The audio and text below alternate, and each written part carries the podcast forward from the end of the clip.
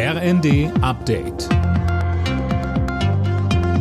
Stündlich neu. Auf den Punkt informiert. Ich bin Colin Mock.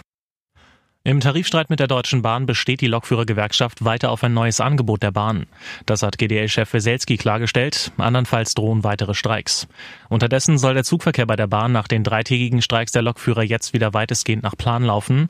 Aber, so Sprecherin Anja Bröker. Für alle diejenigen Fahrgäste, die am Wochenende unterwegs sein wollen, den empfehlen wir, vor Fahrtbeginn nochmal nachzuschauen, ob die möglichen Verbindungen auch da sind und für alle, die im ICE oder im Intercity fahren, da bitten wir, dass sie sich eine Sitzplatzreservierung buchen, denn es könnte ja auch voller werden nach den drei Tagen nach dem Streik.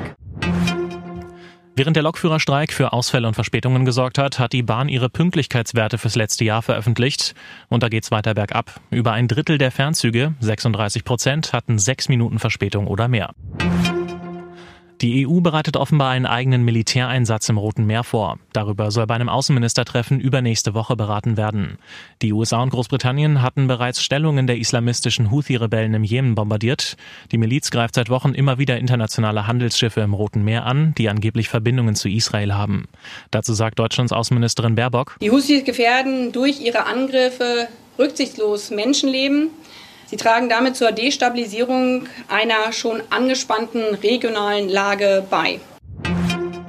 Mit der Rückkehr zum 19% Mehrwertsteuersatz haben laut Branchenverband DEHOGA drei Viertel der Gastronomen ihre Preise erhöht. Und zwar direkt zum Jahreswechsel. Weitere wollen auch noch nachziehen. Und nur drei Prozent wollen bei den aktuellen Preisen bleiben. Im ersten Spiel nach dem Tod und der Beerdigung von Franz Beckenbauer hat der FC Bayern einen Sieg geholt. Gegen Hoffenheim stand es am Ende 3 zu 0. Die Münchner Spieler hatten sich in Gedenken an den Kaiser in Shirts mit der Nummer 5 warm gemacht. Außerdem gab es eine Schweigeminute vor dem Anpfiff. Alle Nachrichten auf rnd.de